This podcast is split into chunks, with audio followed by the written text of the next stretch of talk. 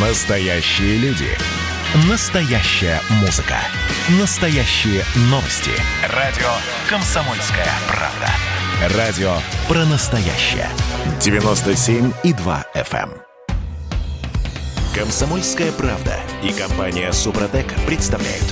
Программа «Мой автомобиль». Всем привет, это радио «Комсомольская правда», я Дмитрий Делинский. Я Алена Гринчевская. Редактор портала осипов.про. У нас на связи Андрей Олег Осиповы. Парни, доброе утро. Доброе утро. Доброе утро, доброе утро, дорогие друзья. Доброе утро.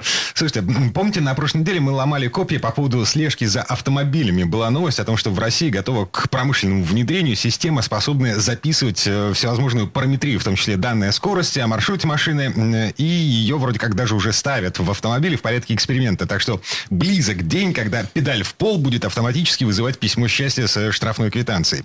И... Кто же это забудет? Да, естественно. Речь шла о том, что вот это, э, это надстройка к уже существующим устройствам Эра ГЛОНАСС, которые есть в каждой относительно новой машине в нашей стране. Эта тема вызвала массу вопросов. Вот сейчас будем на них отвечать. «Форсаж дня». У нас на связи Илья Акселерот, заместитель гендиректора по развитию бизнеса компании ГЛОНАСС. Илья Валентинович, доброе утро. Доброе утро. Доброе утро. Для начала давайте разберемся. Э, Кнопка Эра ГЛОНАСС и вся электроника, которая отвечает за связь с экстренными службами, в том числе с датчиками, распознающими удар, это все по умолчанию находится в спящем режиме. Это не работает. Все верно, но только хочется уточнить одну вещь. Такого понятия, как кнопка «Эроглонасс» по-хорошему нет. Есть понятие устройства вызова экстренных оперативных служб, которое э, размещено в машине. И в России оно взаимодействует с системой «Эроглонасс». А, например, в Казахстане оно же взаимодействует с системой «ЭВАК», а в Европе такое же устройство с минимальными функциональными изменениями взаимодействует с системой ЕКОЛ. Поэтому давайте разделять бортовое устройство автомобиля и э, систему для России «Эроглонасс». М, И так. да, действительно, это устройство находится в спящем режиме, и пока э, водитель не нажмет кнопку, либо автомобиль не попадет в существенную аварию, оно ничего никуда не передает, и э, никаких рисков, кроме э, возможности спасения в случае аварии, ничего э, автовладельцу не несет. Мгм. Ну, в любом случае, это, это такая позитивная штука. Прогресс э, по сравнению с тем, что было до сих пор эм, время подлет скорой в связи с появлением таких кнопок, таких систем, оно уменьшается. Э, какие данные о машине м, вот эта система передает в итоге, когда, не дай бог, что-то случается?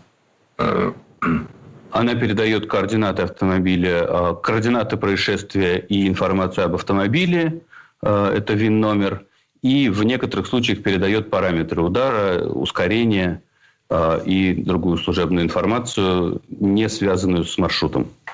А позволите некоторое уточнение? Это Олег Осипов.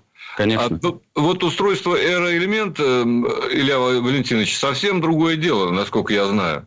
А вообще ваша компания имеет какое-либо отношение к той новинке, о которой мы вели речь? Ну, главным образом, к разработчику. Я Да, к разработчику, к компании некой лаборатория умного вождения, ООО «ЛУФ». Ну, мы знаем эту компанию, все-таки на одном рынке работаем, но э, ни они к нам, ни мы к ним никакого отношения не имеем, так же, как и к любым другим производителям э, УВЭУСов. А таковых на рынке больше 20, э, только в России 4.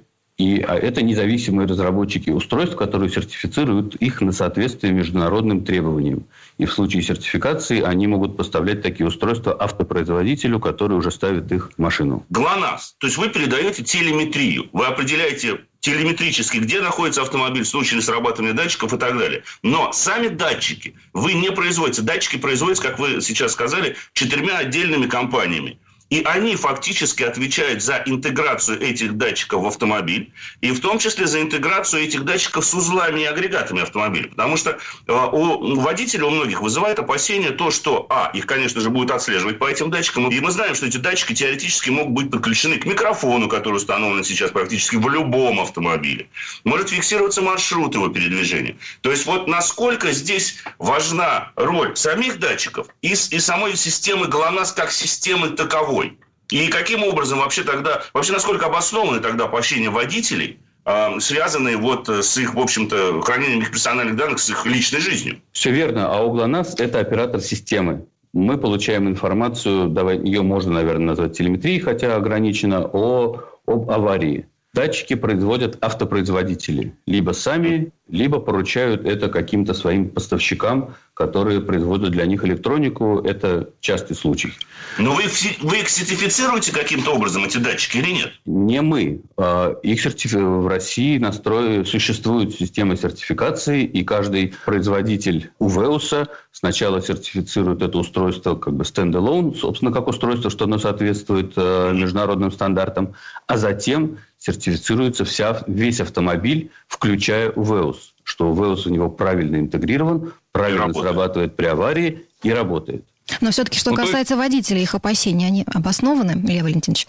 Ну, в современном мире, безусловно, эти опасения обоснованы, но они не относятся к системе Эроглонас. На самом деле, в современных машинах, и чем дороже машина, тем больше она напичкана электроникой, тем больше там электронных устройств. И, и говорить, что именно устройство вызова экстренных оперативных служб – это то устройство, о котором надо думать с точки зрения слежки, это, мне кажется, наивно. Там много другого оборудования, которая э, там и позволяет навигацию делать, и консьерж-сервисы, и мониторить э, работу узлов и агрегатов в привязке к скорости и к местоположению. И если УВЭУС регулируемый, понятный, сертифицируемый узел, про который мы знаем, что и какой момент он передает – то в как, что передает автомобиль автопроизводителю в других ситуациях, это же вообще серая зона, про это неизвестно. То есть, правильно я вас понимаю, Лев Валентинович, что если вдруг будет создан какой-то прецедент, когда, допустим, чьи-то персональные данные будут украдены,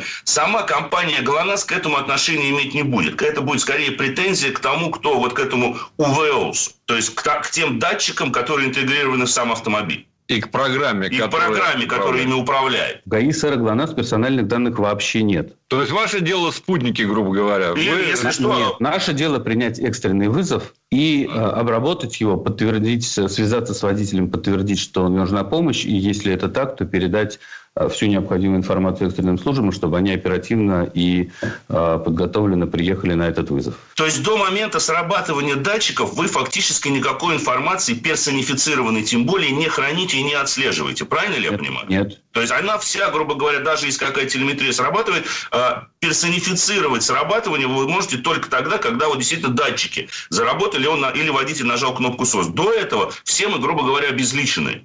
Все верно. Понятно. Но можно и, ли сказать... А, а в случае да. Э, как бы, попадания персональных данных и данных о движении автомобиля в паблик, это все равно скорее даже вопрос не к производителю УВЭУСов, а к производителю автомобиля. Потому что УВЭУС – это неотъемлемая составная часть конструкции автомобиля. И задание, какой должен быть УВЭУС, производителю УВЭУСа дает автопроизводитель. А они отличаются тогда, вот эти системы у производителей? Или это все, грубо говоря, вы сказали, четыре компании у нас всего существует, которые Росс... делают... Российских четыре, в мире их э, больше 20, и э, на российском рынке все, все они присутствуют. То есть можно ли сказать, что европейский автомобиль, который давным-давно в Европе продается с системы e-call, emergency call, правильно ли, что вот этот датчик, который ну, устанавливался, вот он будет единый, грубо говоря, датчик, он будет работать в Европе, в Америке и в России, просто в России он адаптируется под э, то, что он будет работать под системой ERA да, мы сейчас э, тратим довольно большое количество сил на то, чтобы обеспечить сопряжение э, наших систем, и чтобы европейский водитель, попавший в аварию в России, связался с СР ГЛОНАСС и получил помощь от наших э, оперативных служб, а российский водитель, приехав в Европу или в Казахстан, точно так же получил помощь в случае какого-то происшествия через свой УВЭУС и через местного оператора системы экстренного реагирования. И это хорошая новость, должен сказать, потому что это действительно важная история. Э, короче говоря, все, что там могут привязать э, к этой системе, к позиционированию, в принципе, э, Эрглонас здесь уже ни при чем. То есть, это надстройка. Да, Илья Валентинович, а вот вам, как к специалисту, а не как представителю компании ГЛОНАСС, вопрос, а есть ли, на ваш взгляд, какие-то гарантии того, что полезные в целом устройства, которые, ну, по большому счету, все-таки следят за тем, куда едет машина и как едет машина, с какой скоростью, с каким устроением, ну, э, ускорениями. Так вот, не будет ли это пользоваться, э, э, использоваться в том числе для начисления штрафов, как с камер автоматической фотофиксации нарушений? Не будет ли это использоваться для сбора информации о передвижениях человека? Есть ли какие-то гарантии? То есть любую систему, мы знаем, можно взломать. К вам вопрос как к специалисту. А, гарантии существуют? Я думаю, что железобетонных гарантий нет. Сейчас мы достаточно далеки от того, чтобы использовать информацию с бортовых устройств а, для выписки штрафов. Для этого нет ни регуляторной базы, ни... А, а, ну, штрафы можно выписывать только с устройств, которые являются средствами измерения. УВЭУ средством измерения не является и к такой поверке не, не подлежит. И вообще на легковых машинах сейчас нет устройств, которые являются ну, вот онлайн-устройств, которые являются средствами измерения. Поэтому если перспектива штрафов для рядовых автовладельцев и есть, она достаточно далека, и мимо общественной дискуссии существенной, я думаю, что она не пройдет. Так, из-под ковра вдруг не появится. А, Это приятно слышать. Да, водители Спасибо. могут быть спокойны. Спасибо. А, значит, выдыхаемся. Временно, наверное. Выдыхаем, да, и спим спокойно. Хотя утром на дворе какой сон к черту матери. Илья Аксельрод, заместитель гендиректора по развитию бизнеса компании «ГЛОНАСС» был у нас на связи. Илья Валентинович, э, спасибо вам, хорошего дня. Спасибо. Больш, большое спасибо, спасибо вам. Всего доброго. А, да, и редакторы портала осипов.эксперт были у нас на связи. Андрей Лек Осиповы. Э, ребят, спасибо. Увидимся завтра. Всего доброго, дорогие друзья. Всего доброго, берегите себя. Ну а в следующей части программы к нам присоединится автомеханик, ведущий программы «Утилизатор» на телеканале Че Юрий Сидоренко. Будем говорить о том, что делать, если примерз ручник. Комсомольская правда и компания «Супротек» представляют. Программа «Мой автомобиль». А это мы вернулись в студию радио «Комсомольская правда». Я Дмитрий Делинский. Я Алена Гринчевская. Юрий Сидоренко, автомеханик, ведущий программы «Утилизатор» у нас на связи. Юр, привет. Доброе утро. Доброе утро. В этой четверти часа давайте поговорим о, в принципе, тривиальной проблеме, с которой э, рано или поздно мы все сталкиваемся. Даже я столкнулся. Значит, проблема звучит так. Примерз ручник. Автомастер. У меня было такое. Ну вот правда, машина стояла неделю на парковке. Э, зимой. Да, зимой. Мы, мы куда-то уезжали, вот, вернулись, э, сели, в, завелись, э, и тронуться с места не смогли. Ни вперед, ни назад. Вообще не едет. А, ну, ну и про... как ты с этим справлялся? Ты прогрелся перед этим? А, естественно, угу. прогрелся. Вот, вышел, попинал колесо, ну, в смысле заднее, вот, посмотрел на него, подергал ручник, э, а машина на ручнике же стояла всю, всю эту неделю, да? Вот. в конце концов, позвал друга с кувалдой. До этого была попытка зайти в соседний автосервис. Говорил, слушайте, ребят, тронуться не могу, судя по всему, э, что-то произошло с барабаном. Вот. И говорят, ну так это э, эвакуатор, тащите к нам. Я говорю, здесь 100 метров. Говорит, ну, как бы, нет, мы не, мы не выйдем, сказали мне в, в этом автосервисе. Угу. Ну, чем же все кончилось? Ну, друг с кувалдой. Понятно. Э, это называется механическое воздействие. Я, я скажу более щадяще, потому что друг с кувалдой это так прям слушается страшно немножко. Ну, в общем, да. Так, ладно, давай э, к другу с кувалдой вернемся чуть позже. Прямо сейчас разберемся в причинах, собственно, почему э, машина перестает ехать. Так еще морозы не такие сильные, Юрий. Как это может быть? Уже Или да... под маленького минуса уже достаточно? Ночью минус 6, этого достаточно. Mm-hmm. Минус 6 нормально ее прихв... их прихватывает э, при определенных условиях. И вот это как раз стандартная вещь. Вышел, как вот Дима сказал, завел машину, передачу включил, тронулся, машина не едет. Все, колеса задние крутятся, что делать? Это стандартная ситуация. Могу сказать одно. То есть говорят, не ставьте на ручник. Так. Ну, это, конечно, решение вопроса. Но здесь я тогда попрошу тех, кто будет так делать, все-таки выбирайте абсолютно, ну, желательно ровные поверхности, чтобы не было нагрузки на коробку передач. То есть мы про это То есть говорили в одном из Парковаться на передаче, да? Ну да, желательно тогда паркуйтесь на передаче, но только желательно, чтобы машина стояла на ровной поверхности. Ну, потому что, блин, нагрузка на коробку – это опасная штука. Вообще, что могу сказать? Если тормозная система находится в исправном состоянии, если она обслужена, то ручник не примерзнет. А, тем более этот механизм, который вот э, конструктивно, фактически на всех машинах, если им пользоваться, он постоянно находится в работе. Причем он также просушивается при торможении, то есть потому что суппорта нагреваются, и все как бы нормально происходит. А вот если вы это, там, например, в луже в какой-то побывали, там, или по, по грязи по какой-то проехали, вот тогда вполне может быть, что он примерзнет, потому что внутрь суппорта попадает влага. А, город, э, зима, а мы понимаем прекрасно, что эм, ну, в большинстве, в подавляющем большинстве случаев мы будем ездить по лужам. Вот по этой жиже, в которой превращается э, снег, э, посыпанный реагентами.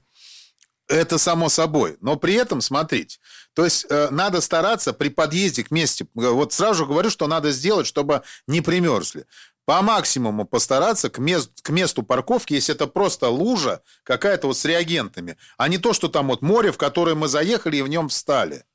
Я вот про это говорю, потому что если проехать по луже, то, как правило, по небольшой. Но туда в барабаны ничего не попадет. Вот. И, и даже в дисковые тормоза они станут мокрыми, но при этом, когда вы будете подъезжать, понажимайте на тормоз. Вот едете, понажимайте на тормоз, вы, вы просушите колодки. Потому а, что если там... вдруг, а если вдруг грянет мороз ночью? Ну, вот вечером я поставил, вроде все было хорошо. А потом... Ну, так, так и происходит, в принципе. Угу. Она только примерзает. Но если система исправна, опять же таки говорю. Ничего не исправна, будет, да? Да. И, как правило, если проехали по луже, то знаете, в чем все дело? Тут может прихватить не только колодки ручника, а, ну, например, на некоторых машинах э, ручником выступают колодки, в принципе, обыкновенные. То есть не те, которые находятся там внутри барабана или внутри тормозного диска. Такое тоже бывает. Бывает такое, что прихватывает вообще суппорта целиком. То есть он просто в кусок льда э, образуется, и все. Человек проехал по луже и поехал дальше. Если это лужа без реагентов, как правило, то тогда это вообще быстренько очень образуется такой кусочек льда на тормозном суппорте. И все, и будет засада сразу же. То есть это потом надо просто, ну, как бы, либо молоточком, как вот скульптор, а, отбивать, либо э, сушить другими способами, то есть а, отогревать. Сейчас про, про который я расскажу. Да, да. Вот, очень интересно послушать. Ну, понятно. То есть э, предотвращать мы можем только одним способом. Просушить тормозные колодки э, перед парковкой на ночь. Э, двумя. И обслуживать вовремя тормозную систему. Опять же таки, могу сказать, в правильном сервисе в котором реально это сделают. Они просто снимут барабан и поставят обратно и э, возьмут за это деньги. Вот, вот и все. Все понятно. Но все-таки, Юрий, давайте по пунктам, что делать, если колодки все-таки примерзли. Ну, в общем, э, если все-таки примерзли, э, если все-таки примерзли, то вариантов не так много. Расскажу их все. Э, поливание тормозных барабанов или дисков горячей водой из чайника. Я представила себе Диму с чайником. У меня был термос с водкой однажды для того, чтобы отогреть эм, вот эти э, трубочки, ведущие к форсункам э, стекломывателя. Ты специально его Термос с водкой, ты понимаешь? Да, естественно. Потому что у меня все замерзло к чертовой матери. Поэтому чайник с кипятком... Это эм, уже ерунда, да. Да, меня уже не удивляет. Ну, у меня тоже была такая ситуация, когда у меня была копейка. Э, я поливал задние барабаны горячей водой. Э, результат, конечно, я достиг. Но использовал... Я использовал два чайника. И при этом лил э, воду прямо на барабаны, на тормозные. Причем я машину вывесил полностью. Снял колеса с нее, потому что литых дисков тогда не было. Ну, как бы. А через эти диски, ну, бесполезно было лить. Ничего бы я не, не, не отогрел. А, вот. И, и все, вывесил машину, и два чайника вот я быстренько вылил. Второй человек в это время сидел и трогался а, а, с места, грубо говоря, чтобы они крутиться начали. Вот тогда я это отогрел. Но могу сказать, что это очень такой сомнительный способ по большому счету. То есть желательно его не использовать, потому что вода однозначно... Ну, во-первых, надо успеть э, тронуться на машине, пока заново не прихватило. Потому что если на, на улице будет двадцаточка, то там воду-то человек будет лить, но она будет тут же охлаждаться и еще более усугублять усугублять вот эту ледяную э, штуку, которая будет находиться внутри колеса и на колесе. Mm, хорошо, способ номер два. Э, трогаться и пытаться ехать. Я пробовал, не помогло. Это вообще шикарный способ. Э, вот я э, этого как раз искренне делать не рекомендую. Хотя, в принципе, для меня, как для владельца автосервиса, это очень выгодный совет.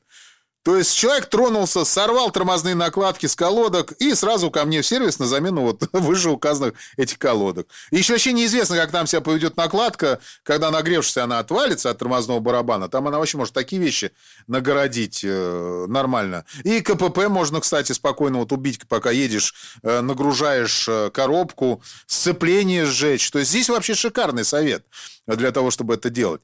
Конечно, э, я этого не рекомендую. Делать вот это вот, э, тащить машину по, по асфальту. Это, знаете, что еще меня вот очень удивляет, когда народ выезжает, обычно снег не чистят во дворах. То есть там у него колеса как на санках едут. Угу. Вот, потом он доезжает до дороги, там остановится чистый асфальт. Вот он у него встает и начинает в натяг тянуть эту машину, там все дымится, сцепление горит, машина вся трясется, а у него ничего не получается. И в итоге он, получается, где стоит у нас, э, никуда поехать не может? На дороге. Нафиг ты вообще выезжал туда? Слушай, а если дернуть машину? Э, дернуть в смысле, чтобы вторую машину нагрузить? Ага. Ну, а смысл какой? То есть тогда вторая машина будет умирать. Понятно. Вот это тоже вредный совет, по-моему. Прицепить машину к этому самому, как его, э, к столбу. К бетонному блоку, да. Ну да, вот примерно то же самое получается. Нет, конечно, э, смотрите, по большому счету, если вы видите, что у вас под колесами асфальт, и вы в любом случае, вы когда поедете, вы поймете, что у вас машина не поехала. То есть, естественно, в первый раз вы все равно ее дернете. Можно попробовать раздергать ее вперед-назад. То есть включить, дернулись вперед, переключили передачу, дернулись назад, туда-сюда. Вполне может быть, что если не сильно прихватило, они э, отщелкнутся. Может быть такая ситуация. Но если вы понимаете, что вы туда-сюда дернули, и ничего не произошло, все, глушите машину, и э, не надо насиловать автомобиль. В этом смысла не будет. Хорошо, не насилуем машину. А, что делаем? Э, дальше есть такой совет прогреть тром- тормозную систему выхлопными газами. Это как? А очень просто, надо просто, чтобы в машине был шланг специальный, определенный, ну, такой, похожий на шланг от пылесоса э, определенной толщины, который налезает на выхлопную трубу. Машину заводите, когда она достигает рабочей температуры, человек э, садится один, начинает газовать, ну, но не сильно, там, полторы тысячи оборотов он дает, угу. вот, а второй направляет вот этот шланг, э, направляет на заднее колесо на барабан и греет его таким способом. Угу. Вот, потому что выхлопные газы, они горячие. Но не настолько горячие, чтобы прям вот быстро разогреть. Но, в принципе, при э, вот том, что ну вот не дай бог это произойдет где-то там на рыбалке, например, вот эту штуку надо с собой иметь. Потому что вполне вероятность есть того, что вы сможете э, отогреть действительно систему. То есть все-таки все равно в любом случае теплый воздух будет идти. Понятно. Как вариант, костер разводить под машиной все-таки не стоит? Э, не стоит, не стоит. Э, вот. Ну, то есть вот со шлангом понятно. То есть надо иметь шланг, который дотянется до э, задних барабанов. Потому что спереди ничего не закисает, как правило. Понятно. Юрий Сидоренко, автомеханик, ведущий программу «Утилизатор» на телеканале ЧИ был на связи. Юр, спасибо, хорошего дня. Спасибо. Спасибо большое, всем удачи на дорогах. Ну, а мы вернемся в эту студию буквально через пару минут. Но в следующей четверти часа у нас Федор Буцко поговорим о зарубежных автоновостях. В Европе слышен плач Ярославны. Это автопроизводители стонут по поводу грядущего введения экологических норм Евро-7, которое убьет саму идею двигателей внутреннего сгорания. Программа «Мой автомобиль». Когда градус эмоций в мире стремится к своему историческому максимуму. Когда каждый день — это война и мир в одном флаконе. Когда одной искры достаточно для пожара планетарного масштаба. В такое время нельзя оставаться спокойным и равнодушным. На радио «Комсомольская правда» стартовал сезон высокого напряжения. Новости со скоростью телеграм-каналов. Эмоции на грани дозволенного — Гости с Олимпа и со дна. Только высокое напряжение спасет мир. Разряд. Комсомольская правда и компания Супротек представляют. Программа «Мой автомобиль». А это мы вернулись в студию радио «Комсомольская правда». Я Дмитрий Делинский. Я Алена Гринчевская. Федор Буцко у нас на связи. Федь, привет. Доброе утро. Здравствуйте, друзья. В этой четверти часа говорим о том, что происходит на дорогах э, за границей. Форсаж дня. Ну и одна из последних э, новостей, которые меня зацепили. Э, двигатели с внутренним сгоранием уходят. Э, в Европе их собирается запретить с 2025 года.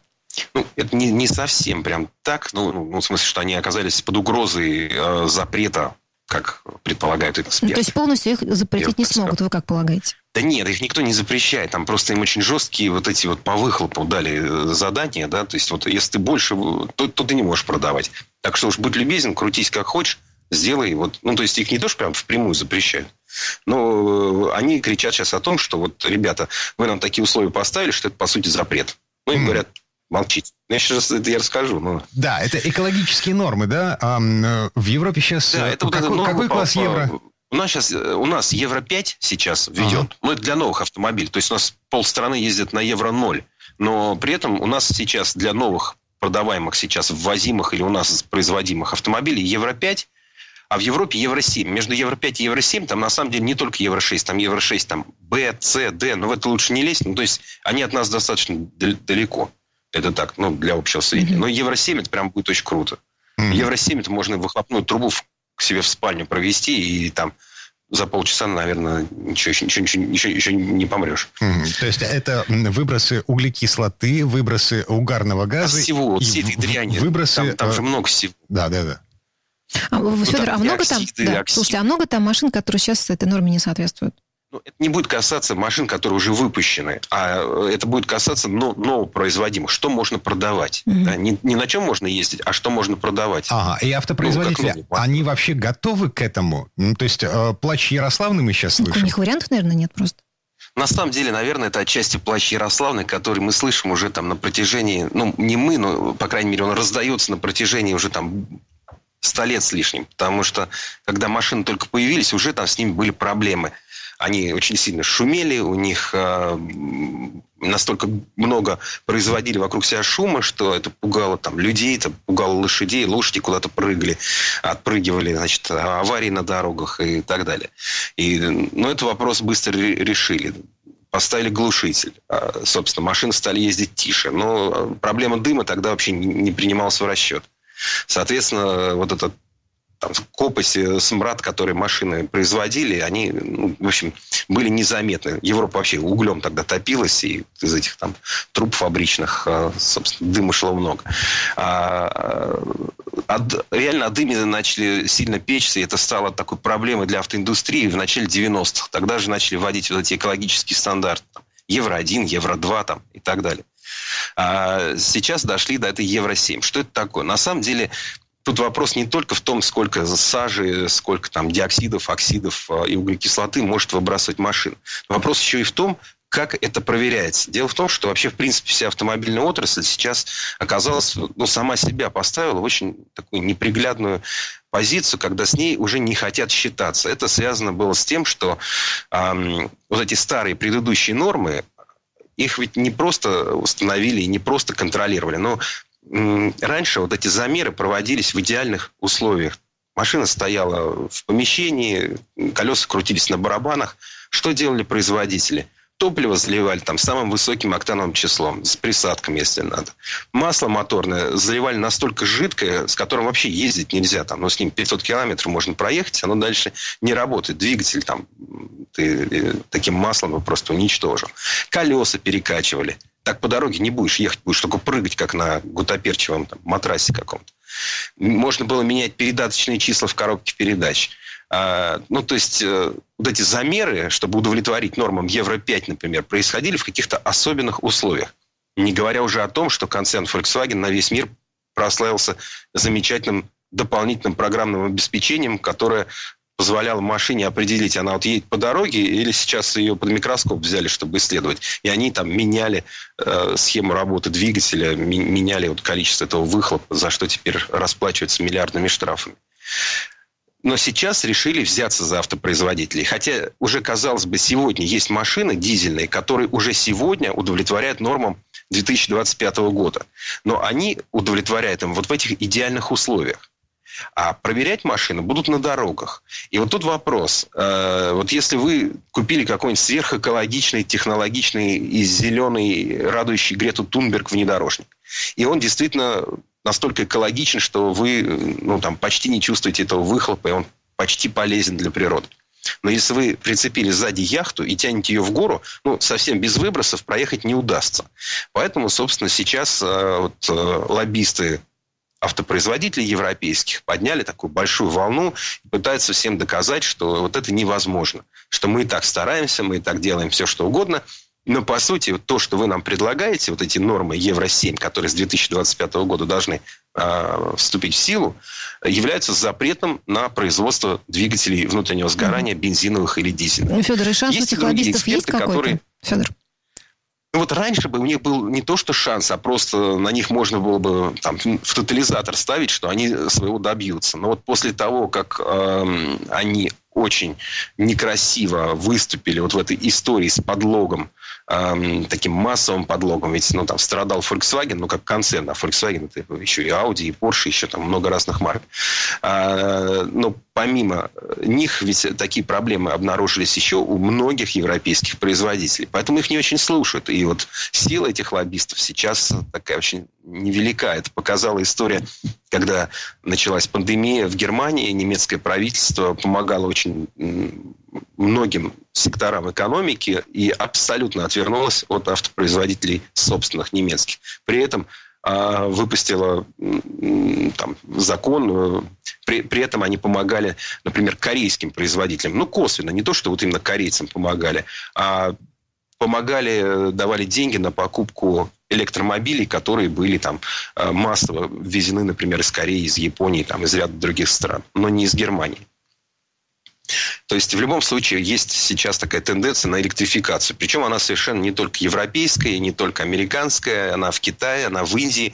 Вот в Индии сейчас очень интересная история. Они тоже ввели законы, уже там через пару лет э, будут продавать трехколесные вот этих э, э, будут продавать э, трехколесные автомобили, вернее, это даже не совсем автомобили, это вот эти моторикши, которые ездят и задешево возят вас по Индии, они должны будут все теперь э, продаваться только с электромотором. И для них это очень важно, потому что воздух там, в Нью-Дели, например, считается вообще самым худшим в мире а, по там, количеству загрязнений. У них там очень много строек, у них там поля а, выжигают там вокруг города, у них много промышленности, и очень большое загрязнение идет как раз от транспорта. А транспорт в Индии это обычно какие-то маленькие машинки Марути, а, и это, конечно, вот эти вот рикши, которые носятся а, по городу, бибикают и так далее. И, собственно, вот они ввели сейчас правила, у них будут только электрические вот эти моторикши, у них тоже, тоже проблемы. Ну, понятно, что Индия далеко там до нас, и это не совсем наши проблемы.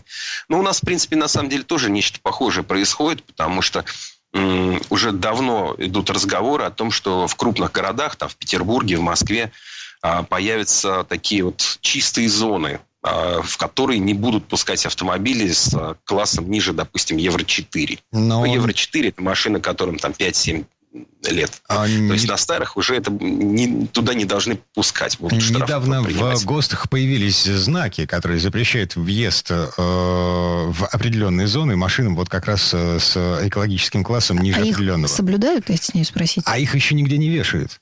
Угу. Их пока, пока еще не ввели, понятно. но да. понятно, знаки на что вырост. это... Угу.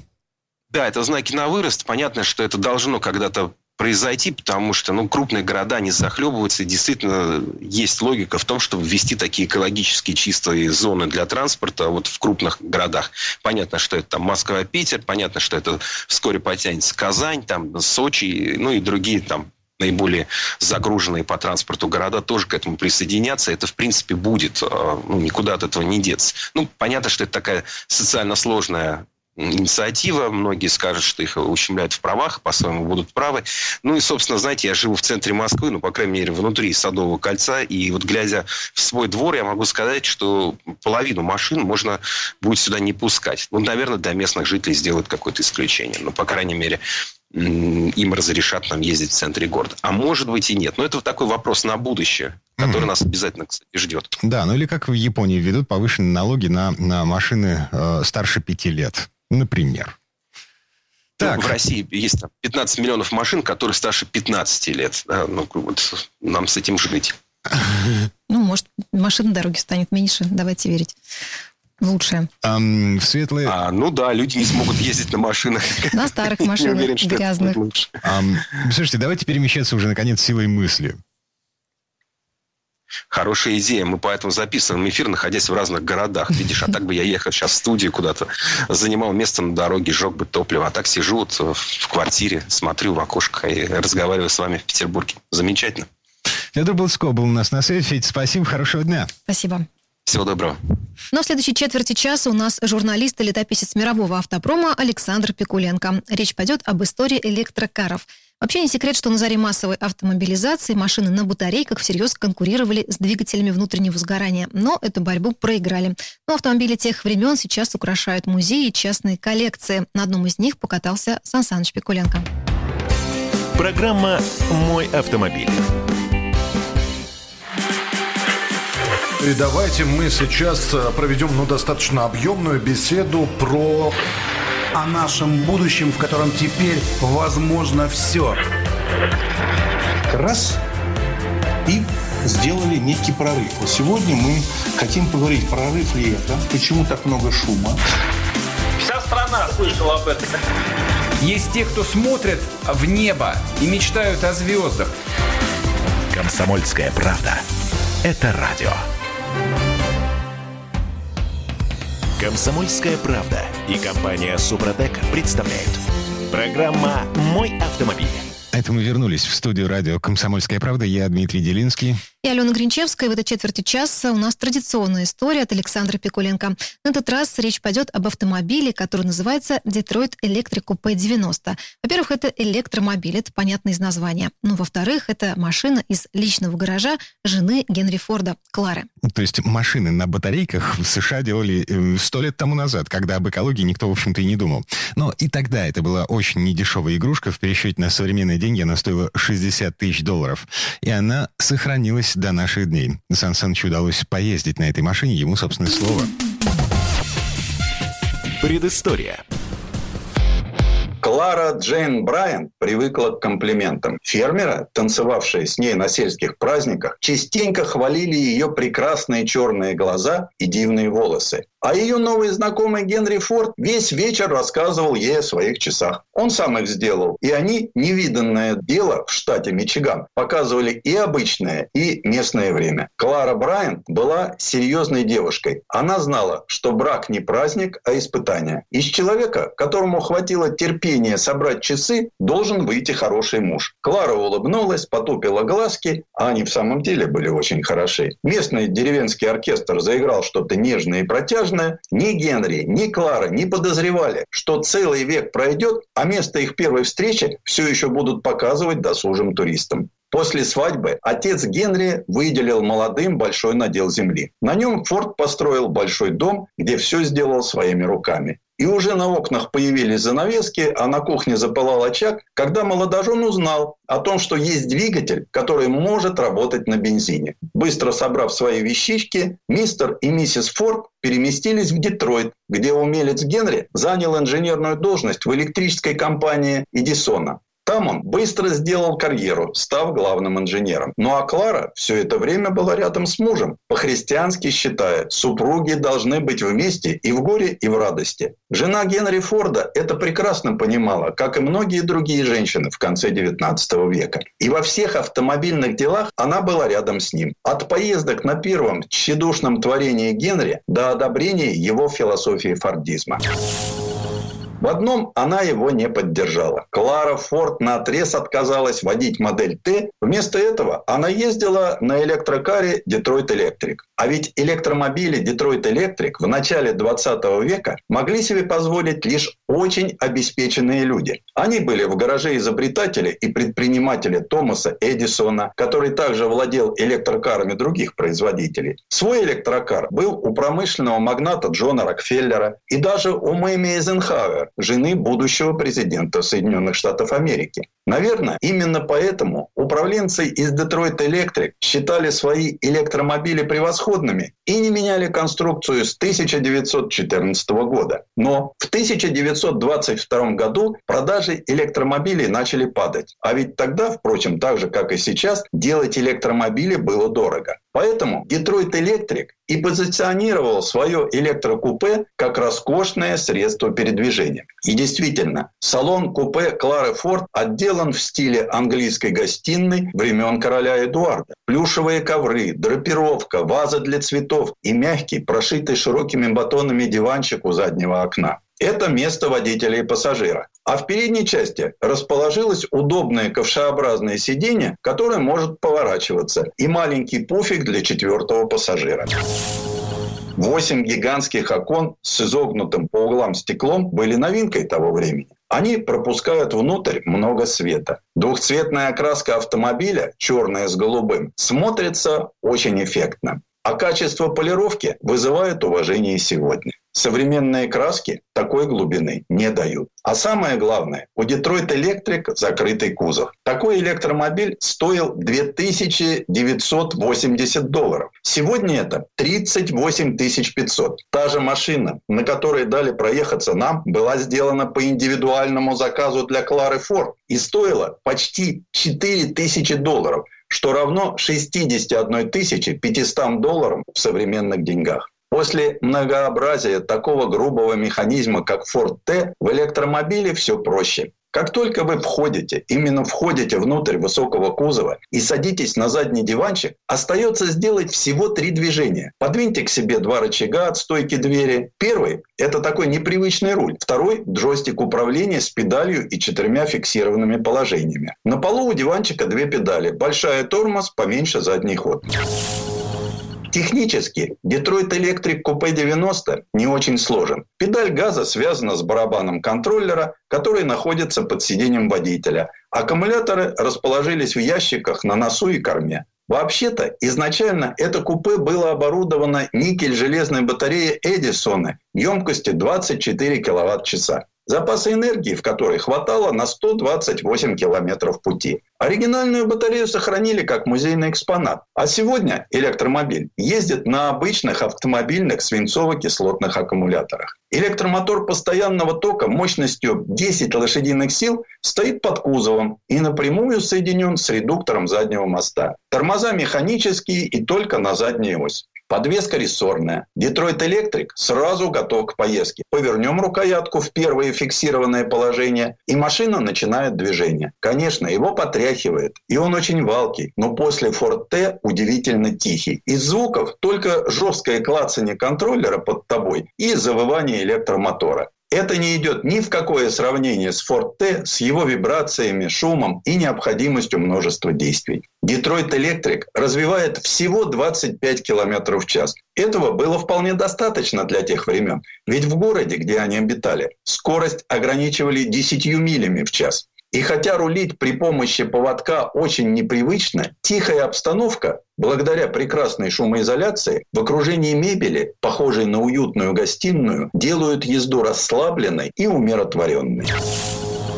Такие автомобили, как Detroit Electric, были популярны среди врачей, которым требовался быстрый и надежный запуск. И среди тех богатых горожанок, которые предпочитали чистую, без грохота и запаха машину. При том, что многие из них и не думали держать электромобиль у себя дома. Некоторые владельцы конюшен мгновенно сориентировались и предложили вечером забирать машину на зарядку, а утром пригонять его обратно. И такая услуга пользовалась немалым спросом. Конечно, Кларе Форд это было не нужно. Генри к тому времени уже стал миллионером, и жили они в большом поместье, где был и гараж, и механики. А Детройт Электрик, невзирая на победное шествие автомобилей, построил свой последний электромобиль перед Второй мировой в 1939 году, сделав с 1907 всего 13 тысяч экземпляров. Разве можно сравнить это с Ford T, выпущенным тиражом в 15 миллионов автомобилей? И вот что удивительно, несмотря на то, что прошло 100 лет, как и в случае с современными электромобилями, трудно не полюбить Detroit Electric Coupe 90, когда вы на нем поездили. Комфорт, тишина и удивительная легкость управления.